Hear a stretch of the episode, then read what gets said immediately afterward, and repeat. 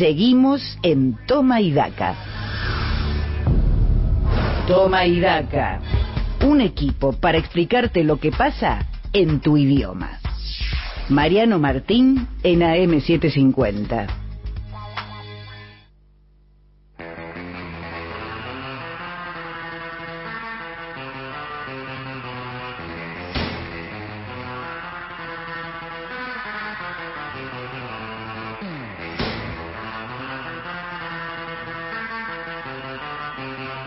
12 horas 25 minutos en toda la Argentina y venimos de unas columnas eh, muy espesas, con mucha información, con mucho anticipo, economía, política, una entrevista a Hugo Moyano que está rebotando en todo el país en este momento, pero aún así tenemos un momento para hacerte reflexionar, un momento para sentarnos y mirar hacia adelante, mirar más allá de esta coyuntura, del barro de la política, nosotros nos proponemos con eh, nuestro gurú, community manager, coach ontológico llamado Julián Ellensweig, inaugurar un espacio de reflexión, de educación, de cultura, de sabiduría. Él es el creador de la escuelita de los sábados de Toma y Daca. Y desde que terminó el ciclo lectivo y ahora que recomienza, hizo la escuelita de verano, yo no sé bien en qué etapa estaremos ahora del ciclo lectivo, pero lo cierto es que está finalmente para arrancar su columna nuestro querido Julián Ellensweig, a quien tengo el gusto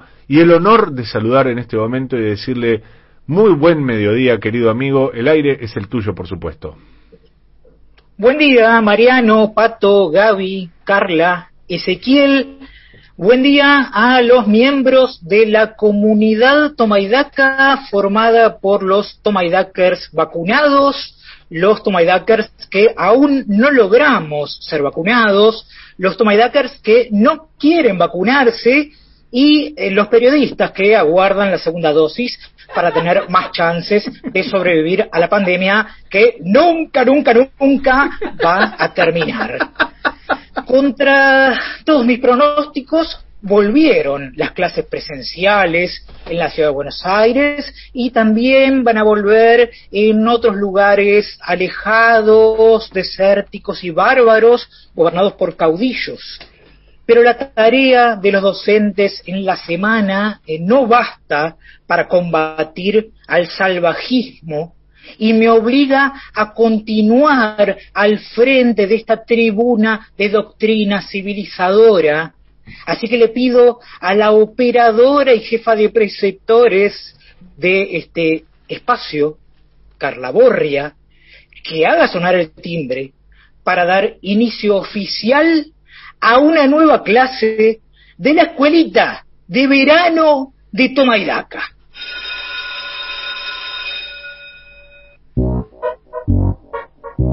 ¡Hola, chiques! Cómo están preparados para seguir aprendiendo después de haberse reencontrado con sus compañeritos en el aula. Antes de comenzar la clase del día, las autoridades me pidieron que les lea algo muy importante, así que les pido que presten atención porque es un mensaje dirigido a toda la comunidad educativa y especialmente a ustedes.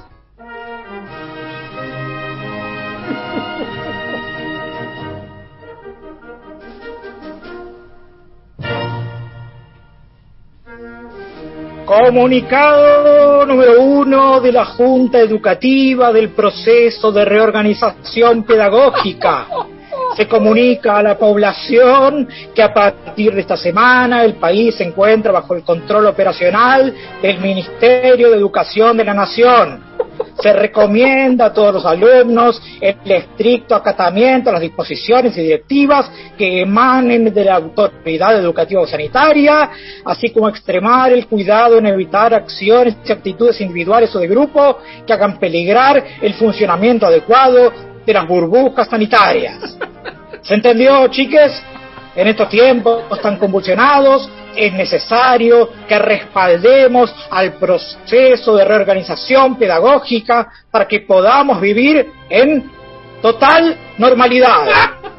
Primero educaremos a todos los alumnos, luego educaremos a sus maestros, después a sus simpatizantes, enseguida a aquellos que permanecen indiferentes y finalmente educaremos a los tímidos. Las autoridades me pidieron que comience nuestro encuentro hablándoles acerca del género epistolar y voy a obedecer porque el proceso de reorganización pedagógica exige subordinación y valor. El género epistolar, chiques, eh, tiene a la carta como manifestación fundamental. La carta tiene un emisor, que es quien la envía, un destinatario, que es a quien se dirige, y una estructura que suele incluir un encabezamiento, un cuerpo de la carta, un saludo, una despedida, una fecha y una firma. ¿Escribieron cartas alguna vez, chiques? Nunca. Me parece que sí escribieron algunas cartas. Les doy pistas para que recuerden al destinatario al que seguramente se dirigen una vez por año es corpulento, tiene una barriga bastante voluminosa, barba blanca, gesto bonachón y hace regalitos a quienes se portan bien.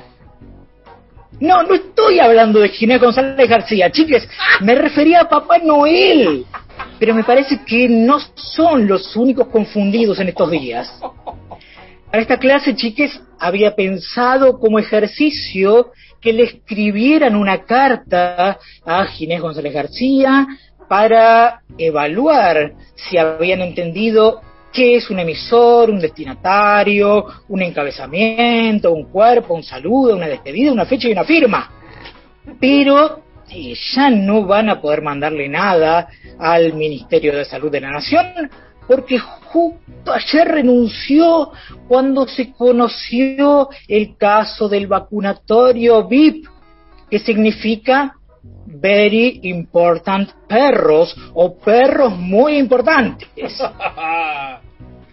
Como amante del género epistolar, me había ilusionado con la posibilidad de que Ginés González García leyera sus cartas se enterara de que son chiques muy estudiosos y buenos, que volvieron a clases presenciales y que ustedes y sus maestros necesitan vacunas para que no se disparen los contagios de coronavirus. Me imaginaba al exministro llegando a las escuelas en un trineo, impulsado por un perro y sorprendiéndolos con vacunas Sputnik de regalo al grito de ¡Jo, jo, jo! ¡Feliz inmunidad! Pero lamentablemente eh, no va a poder ser porque eh, ya no tiene acceso al reparto. ¿Qué, pena.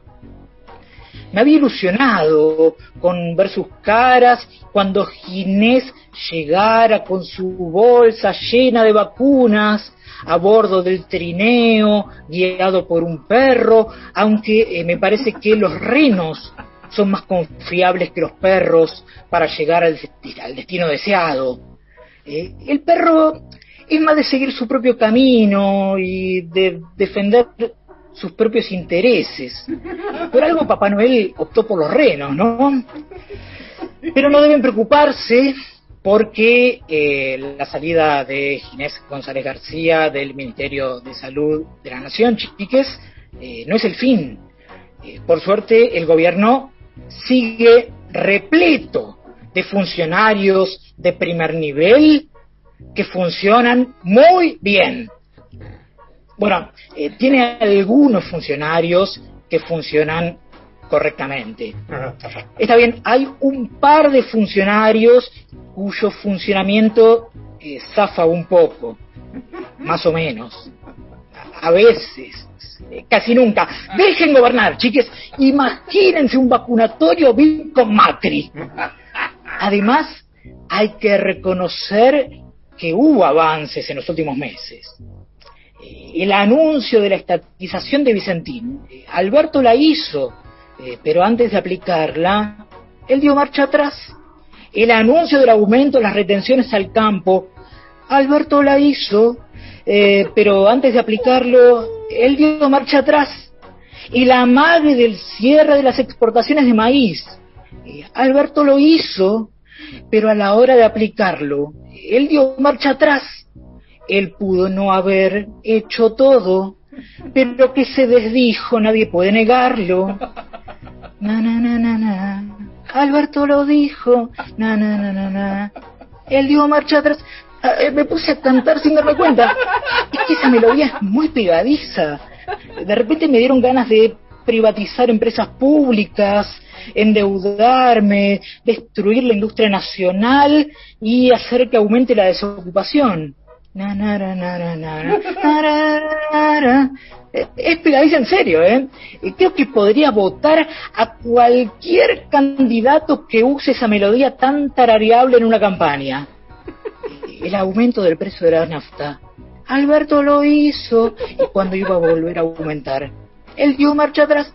Ah, no, eh, ahí no dio marcha atrás. Eh, y sí aumentó. No, disculpen, acá me aclaran que eh, la nafta no aumentó, sino que su precio se movió hacia arriba. Me equivoqué, lo reconozco. Es que eh, no me especializo en economía y me cuesta distinguir un nuevo aumento de la nafta de un movimiento del precio hacia arriba. Eh, es una sutileza que me excede. Eh, tal vez se trate de un tributo al poema de Borges que dice, Dios mueve al jugador y éste la pieza. ¿Qué Dios detrás de Dios la trama empieza de polvo y tiempo y sueño y agonía? Eh, no descarto que el Dios que mueve al jugador en el poema sea el mismo que mueve hacia arriba el precio de la nafta. Me despido, chiques, recordándoles que vamos a reencontrarnos la semana que viene en la escuelita de verano de Toma y Data, porque la pandemia de coronavirus en Argentina no va a terminar nunca, nunca, nunca, a no ser que el ministro Ginés ah no, eh, perdón, la futura ministra Carla Bisotti compre las vacunas producidas por el laboratorio Pfizer, el auspiciante de la siempre, siempre, siempre objetiva e independiente escuelita de verano de Tomaidaca. La pandemia no va a terminar nunca, nunca, nunca, como nunca, nunca, nunca debemos dejar de defender al proceso de reorganización pedagógica que impulsa el trabajo en conjunto de los alumnos y el intercambio de saberes basado en la realización de ejercicios de a dos o más estudiantes y la creación de grupos de tareas para el hogar. Y la pandemia no va a terminar nunca, nunca, nunca, como nunca, nunca, nunca va a andar bien el sistema para anotarse para ser vacunado en la ciudad de Buenos Aires, ni se va a evitar la privatización del predio de Costa Salguero, ni se va a llegar a un acuerdo con el Fondo Monetario Internacional, ni los propietarios dejarán de trasladar cualquier gasto que puedan a los inquilinos, ni se detendrá la inflación en el precio de la comida, ni dejaré de hacer lobby a favor de la legalización de la eutanasia al final de cada encuentro. ¡Eutanasia o muerte, chiques! Hasta la vacunación VIP que viene.